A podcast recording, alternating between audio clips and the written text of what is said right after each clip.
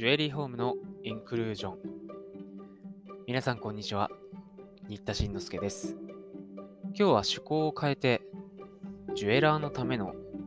イングランド史というテーマで、ちょっと何回かに分けてお話ししていこうかなと思っています。ちょうど現在、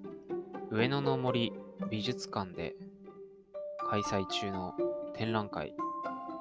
えー、キングクイーン展というのがございまして、私は展覧会とかに行くときに予習をするのがとても大好きなので、というのも、展覧会の絵の下の説明文ばかりを読んでしまうのはもったいないなと思うので、なるべく作品に集中したいということでね、事前に解説書などを読んでいくのが好きなんですけれども、今回、キングクイーン展というのは、主にイギリスの王室の肖像画を元に、えー展示を構成しているということで、いくつかイギリス史に関する本を借りたり、またジュエリーの歴史の本を引っ張り出してみたりとかして、えー改めてちょっと勉強してみようかなと。イギリスっていうのはやっぱりジュエリーの歴史としても中心的な場所ですからね。今回はエリザベス1世について学んだことをシェアしていきたいと思います。えーっと、エリザベス1世といえばですね、やっぱりアルマダ・ポートレートという肖像画が非常に有名ですよね。なんかこう、ぼわっとしたこう、クジャクのようなビブっていうんですかね。赤ちゃんのよだれかけみたいな、もうクジャクみたいなすっごいやつの周りにドロップ型の真珠が、これどこについてるんですかねこう、徹子さんみたい、黒柳さんみたいな髪の周りにわーっとつけられていて、で、さらにこう、またこれもぼわっとなんかこう広がった袖の周りにも真珠がふんだんに使われ、ネックレスなんでこれ何重なんですかね ?1、2、3、4、5、6。7重のネックレスみたいなのが、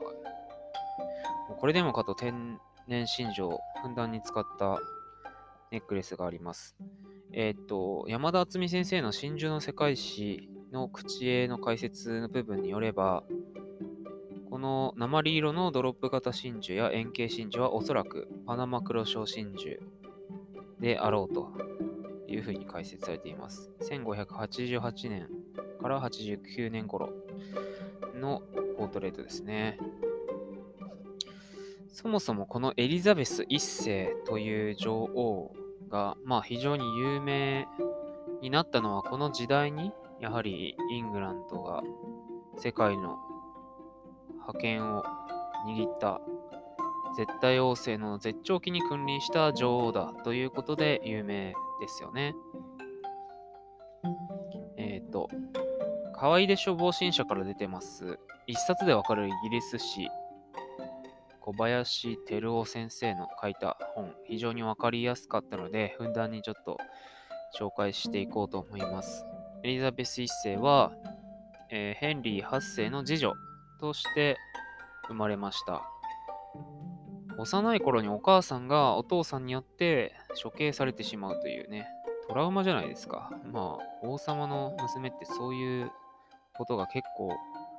あったんですかね、やっぱり。っていう感じですけど。で、父の最後の妻によって家家庭教師をつけてもらって養育された結果、英語の他にラテン語、ギリシャ語、イタリア語、フランス語を話せるなど高い教養を身につけた。で、有名な言葉でね、私は国家と結婚したという言葉がありますけれども、そういう一生を国家に捧げたことで、一時代を築いたということで有名になっています。えー、っと、の時代に起きた点有名な出来事といえば、そうですね。よいしょ。まずスペインの無敵艦隊を破って、で、海の、やっぱその当時は海が、海の権力を握るというのが非常に重要でね、それによって貿易によって利益を上げていくということですね。あとは、そうですね、トリックが復権していって、よいしょ。うん、エリザベス1世は45年間という長い知性を収めたわけですね。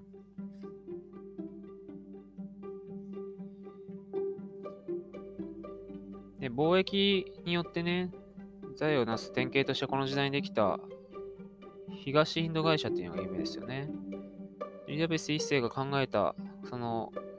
制度の一つに専売特許っていうのがあって、その専売特許を得た団体が国の保護のもとに有利に、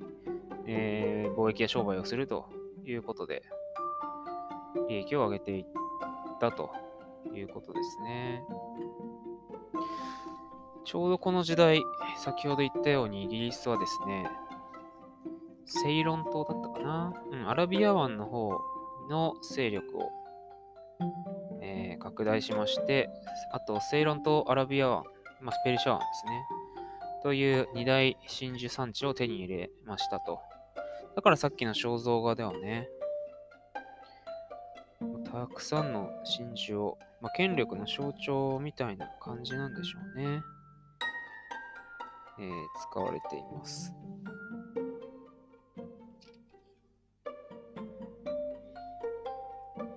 ちなみに、山田先生の真珠の世界史によれば、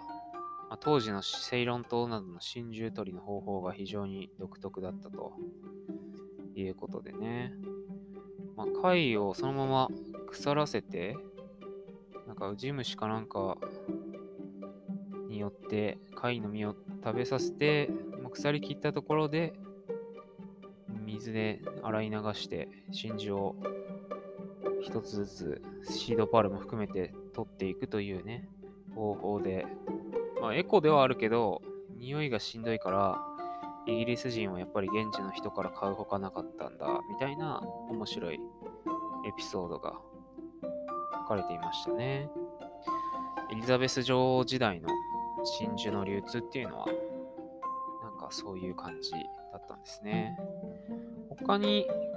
この時代のジュエリーに関連することとしては、クレア・フィリップスの V&A の名品で見えるヨーロッパの宝飾芸術の中にですね、グロリアーナというページがあるんですね。38ページなんですけど、エリザベス女王時代の宮廷で用いられた宝飾品の最上のものの中には、女王自身を賛美したものがあり、これらは長く続いた知性の最後の20年までに築き上げられた女王への崇拝を華麗に表現したものであった。ということで、エリザベス一世の姿をカメオみたいにしたようなジュエリーですね。これは、エナメルで彩色した金にダイヤモンドをはめ込んだ、そんなブローチだとか、あと同じエリザベス女王のこう左向いた肖像ですね。をカメオとエナメルで彩色した、そんなブローチ。こういうのが、まあ、あれなんでしょうね。なんか、褒美として与えられたりしたんでしょうね。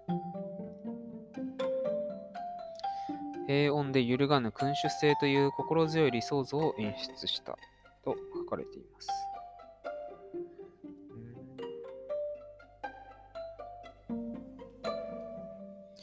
こういうのもビクトリア時代じゃないわ。エリザベス時代ならではなんでしょうね。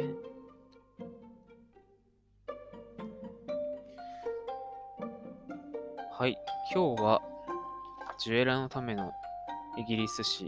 の第1回として、エリザベス女王、エリザベス1世の時代についてお話ししていきました。ちょっとでもね、何か接客販売に役立つような知識をと思うんですが、まあ役立たなくてもいいかなと思っています。えー、上野の森美術館で開催中のキングクイーン展は10月10日から来年2021年の1月11日まで開催してます。えー、合わせて楽しんでみてください。それではまた次回お耳にかかります。